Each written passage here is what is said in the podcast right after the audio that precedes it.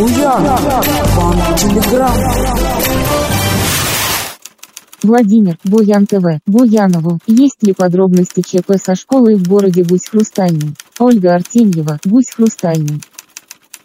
История ЩП в школе номер 13 города Гусь-Хрустальный. В актовом зале обрушилась часть кровли, обрастает скандальными подробностями. Следы халатности ведут в Белый дом и лично к вице-губернатору Марине Чекуновой.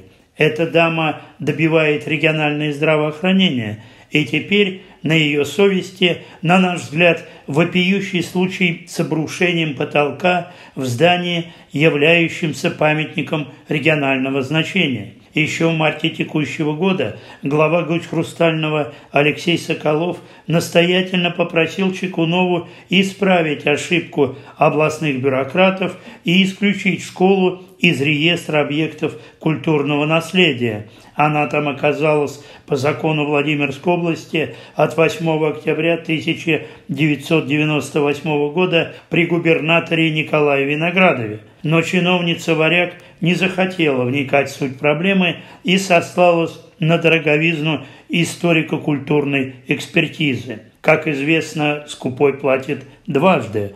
Пофигизм Чекуновой продолжили чиновники, правоохранители и федеральные надзорные органы, поставившие свои подписи 31 июля текущего года в акте готовности объекта к новому учебному году.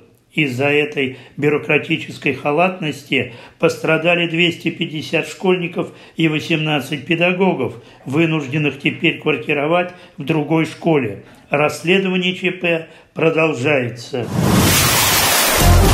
Буян.